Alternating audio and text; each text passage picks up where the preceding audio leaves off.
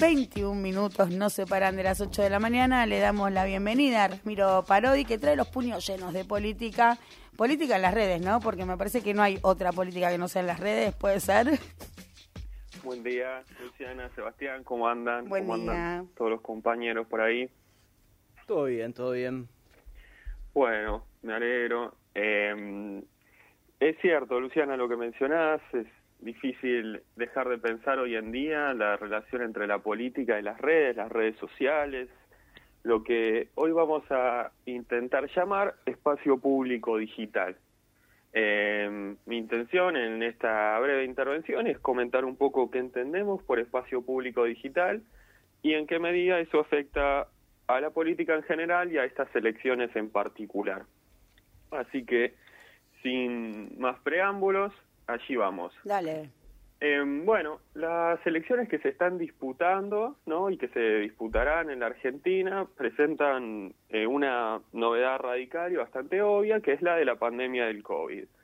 Hasta aquí estamos todos de acuerdo, ¿no? Nuestro país se encuentra en un momento de progresivo mejoramiento de la situación, como decía recién el spot de todos los zapas, pero eh, ya lo hemos aprendido, eh, esto puede interrumpirse por diversas razones, ¿no? La llegada de otra variable, entonces estamos como en, en una situación que se asemeja a la del a la del chiste del humorista gráfico Tute, quien dibuja a un hombre en un diván que con cara de terror le dice a su analista, a su analista, me temo que ando bien, ¿no? Estamos bien, pero con carita de terror.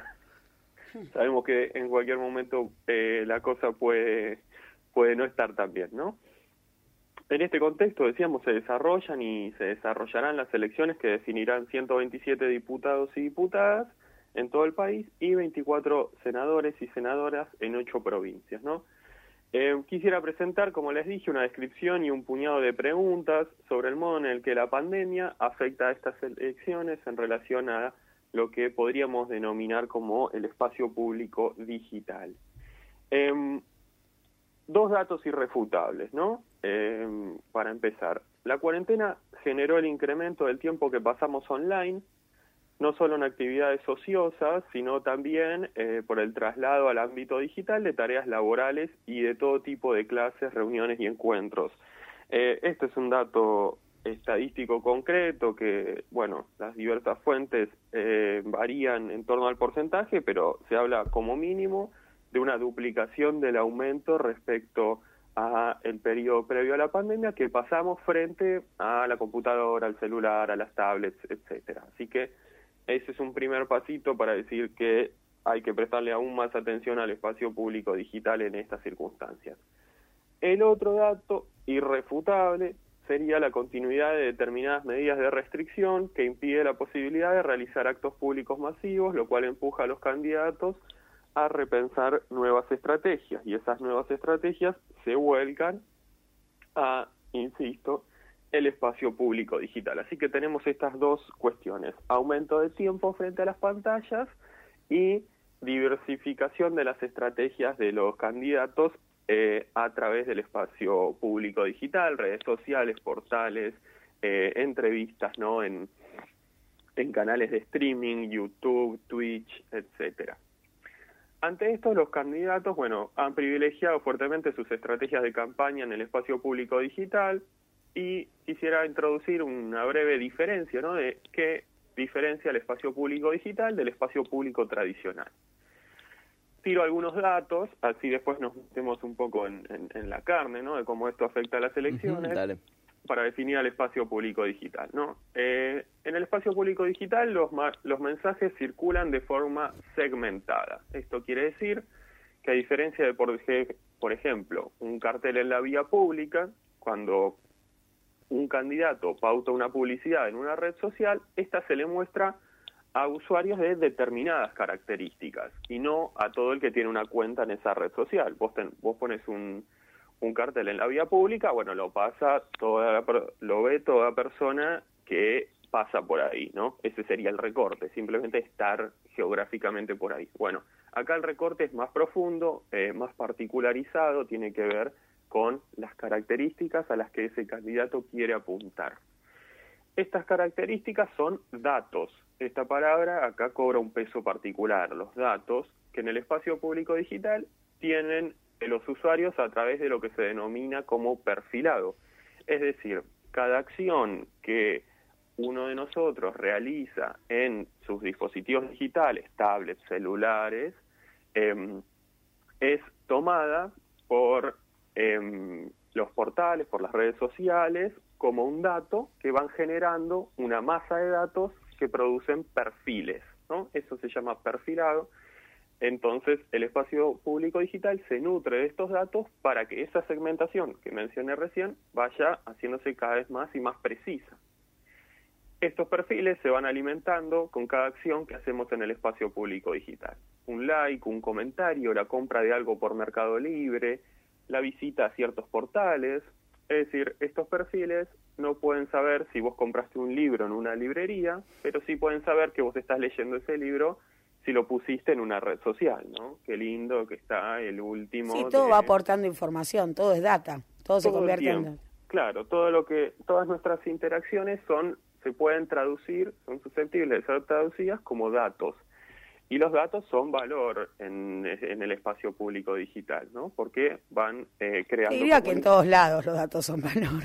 Exacto, lo que pasa es que en un momento eh, esos datos se daban con cierto consenso, ¿no? Uno acordaba, eh, bueno, voy a someterme a una entrevista para que tal mercado, bueno, conozca mis preferencias.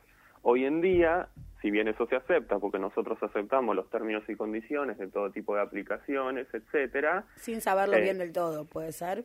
Totalmente, nadie las lee mucho y a su vez eh, decir que no aceptas esos términos y condiciones es quedar afuera de esos espacios que eh, es cierto que son difíciles de, de elegir, ¿no? Mercado Libre es un monopolio, las redes sociales son más, pero tampoco es que son tantas, entonces uno medio está como con, entre la espada y la pared en este sentido.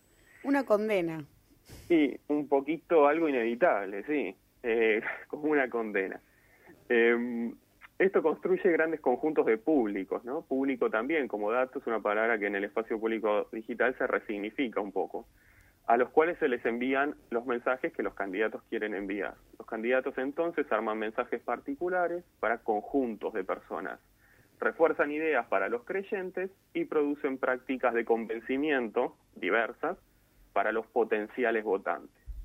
Mientras que del lado de los usuarios se arman conjuntos de mensajes fuertemente homogéneos donde se retroalimenta el propio punto de vista, ¿no? Quedamos de alguna manera hablando solos entre los que ya pensamos lo mismo. Bueno, sobre esta lógica están trabajando todos los candidatos en la actualidad son en gran medida las reglas de juego impuestas, como dijo eh, Luciana recién, una suerte de condena, ¿no? Algo que no se elige. No todas las reglas, pero sí algunas que, sin conocer profundamente su efectividad, no dejan de ser las que se privilegian hoy en día. Ahora, la división clara y tajante entre el espacio público digital, que es esto que escribimos recién, y el espacio público tradicional, llamémosle, no es tan clara ni tan tajante. Por ejemplo, vamos a un ejemplo, a ver si ustedes lo vieron, me imagino que sí, que el público también se enteró de esto. Esta semana discutieron eh, Martín Tetaz y Carlos Heller, ambos candidatos por la Ciudad de Buenos Aires, precandidato en el caso de Tetaz, en el programa Dos Voces de TN. ¿no? Y uno diría, bueno, por fin un debate, por fin un intercambio de ideas, ¿no? Dos tipos que claramente piensan muy distinto no como en las redes sociales donde todo es agravio y discurso de odio. Bueno, la verdad que el saldo que quedó de dicho debate fue el momento en el que Martín Tetaz se desabrochó el saco y mostró que llevaba una remera con la inscripción que decía, abro comillas, a pero Macri, ¿no? Remitiendo a que los miembros del Frente de Todos solo pueden echarle la culpa a Macri de la situación actual de, de nuestro país y no proponer ninguna salida eh, efectiva, ¿no? Dicha frase, ah, pero Macri, circuló y circula fuertemente en las redes sociales como Twitter sobre todo. Y de hecho, en el momento en el que Tetas muestra la remera, fue levantado por cuentas como la de María Eugenia Vidal, primera candidata, y Paula Oliveto, la tercera.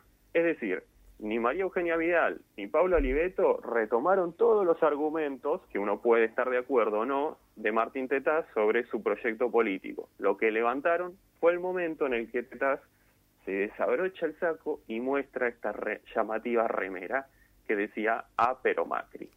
Eh, clarísimo, clarísimo, Ramiro, la memetización de la política que invade todos los espacios.